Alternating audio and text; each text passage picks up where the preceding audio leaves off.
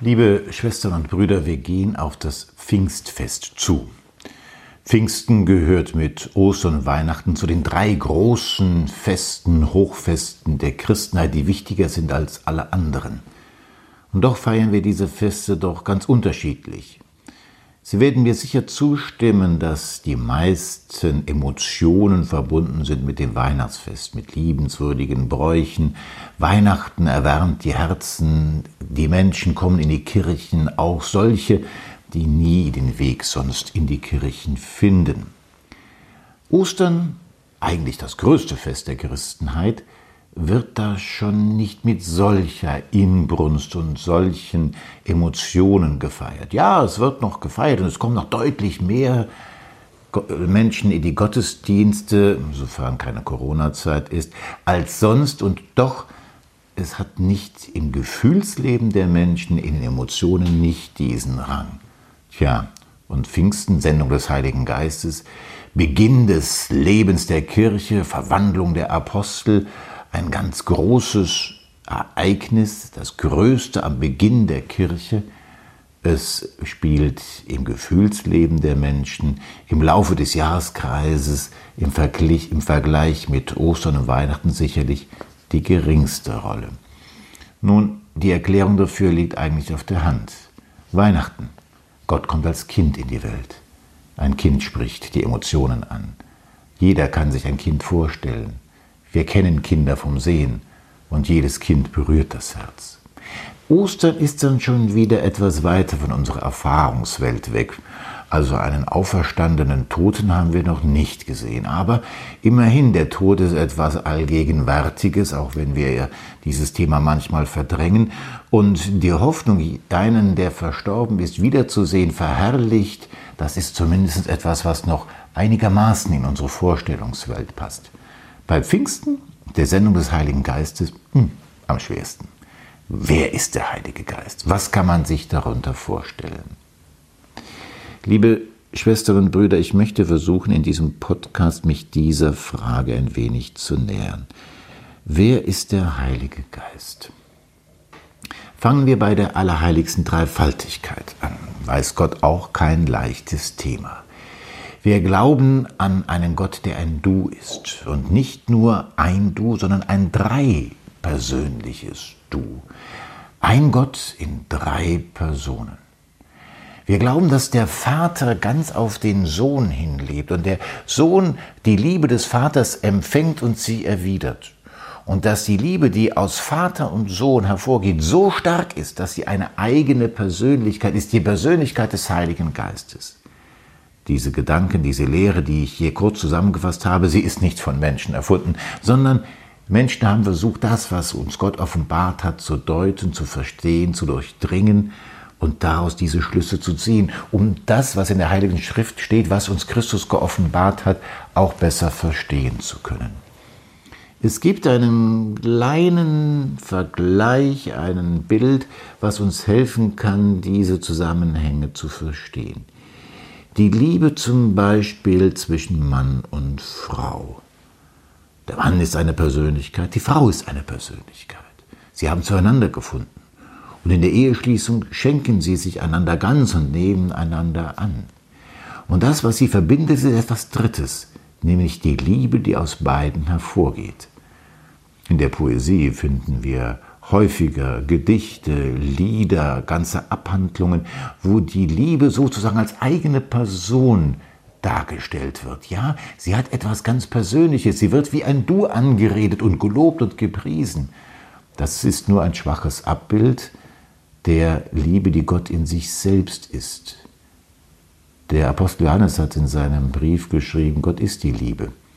Ja, wir können sagen, der Heilige Geist ist Gott, der die Liebe ist der aus Vater und Sohn hervorgeht, beide verbindet zu einer unlöslichen Gemeinschaft, ungleich und un, ungleich, ungleichmäßig größer als die Liebe zwischen Mann und Frau. Ich suche nach Worten, weil natürlich Gott etwas ganz anderes ist als das, was wir Menschen erleben können. Wir können nur in analoger Weise sprechen. Das heißt, in jedem Wort, was wir gültig über Gott aussagen, ist auch eine größere Unähnlichkeit zu einer unserer Erfahrungswelt gegeben. Also, Gott in sich, die Liebe, Gemeinschaft aus Vater, Sohn und Heiliger Geist. Wenn wir das uns vor Augen halten, dann wird auch deutlich, wie uns Gott zuwendet. Er wendet sich uns zu, indem er uns Liebe schenkt, in allem, was er tut.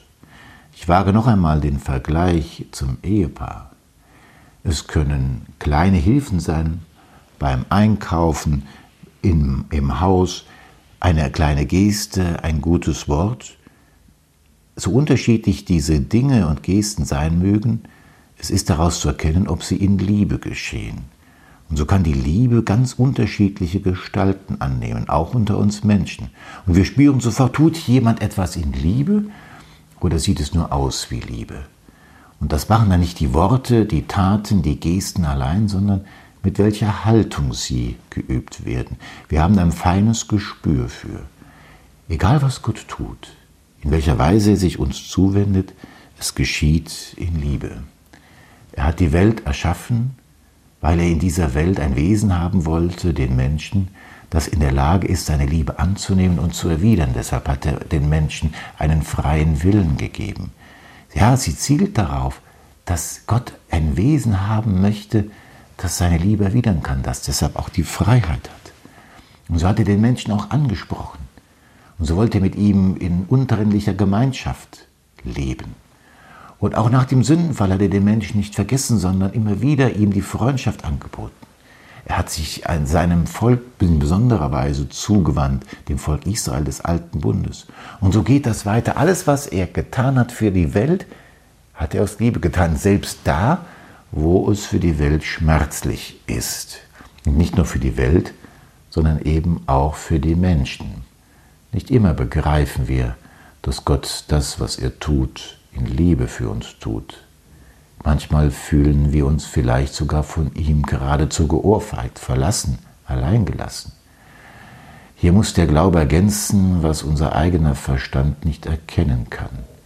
Der Heilige Geist, die Liebe Gottes, sie ist immer in allem Tun Gottes anwesend und nichts geschieht ohne diesen Heiligen Geist. Aber diese Liebe, die Gott uns zuwendet, sie bleibt uns nicht nur äußerlich. Gott geht noch einen Schritt weiter. Der Apostel Paulus bringt es auf den Punkt, wenn er in seinem Römerbrief formuliert, die Liebe Gottes ist ausgegossen in unsere Herzen durch den Geist, der uns geschenkt ist. Also Gott wendet sich uns nicht nur zu und bleibt uns äußerlich. Er, wenn wir ihm unser Herz öffnen, wenn wir ihn hineinlassen, dann wird seine Liebe ausgegossen in unsere Herzen. Das heißt, dann wird sie in unseren Herzen lebendig, dann wirkt sie in uns fort, dann kann auch durch uns der Heilige Geist durchscheinen. Auch wie in analoger Weise zu Jesus Christus, in allem, was er getan hat, hat er auch die Liebe Gottes gezeigt und gelebt, weil er in der Einheit des Heiligen Geistes mit dem Vater unterwegs war. Wir sind berufene Kinder Gottes. Und auch durch uns, durch unsere Taten kann die Liebe Gottes sichtbar und berührbar werden. Und das geschieht immer da, wo wir etwas in Liebe tun. Liebe Schwestern und Brüder, das ist eigentlich das Besondere. Der Heilige Geist ist sehr demütig.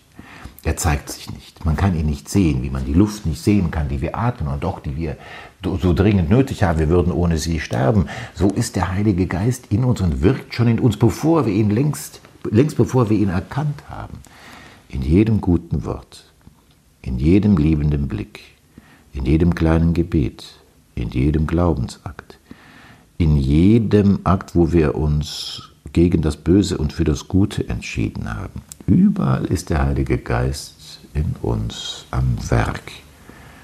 Und was wir tun müssen, was eigentlich christliche Moral bedeutet, also dass die Lehre vom guten Handeln als Christen bedeutet nicht alle möglichen Leistungen zu vollbringen, sondern in unserem Herzen für den Heiligen Geist Raum schaffen, damit er in uns wirken kann und wir sozusagen Instrumente in seiner Hand sein können, die die Liebe Gottes sichtbar und berührbar machen.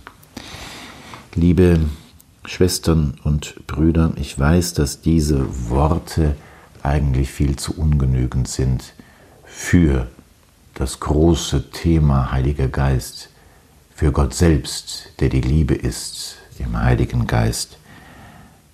Es soll ein Versuch sein und ich möchte mit Ihnen gemeinsam um den Heiligen Geist beten, dass er uns hilft, ihn besser zu verstehen, damit er in uns wirken kann.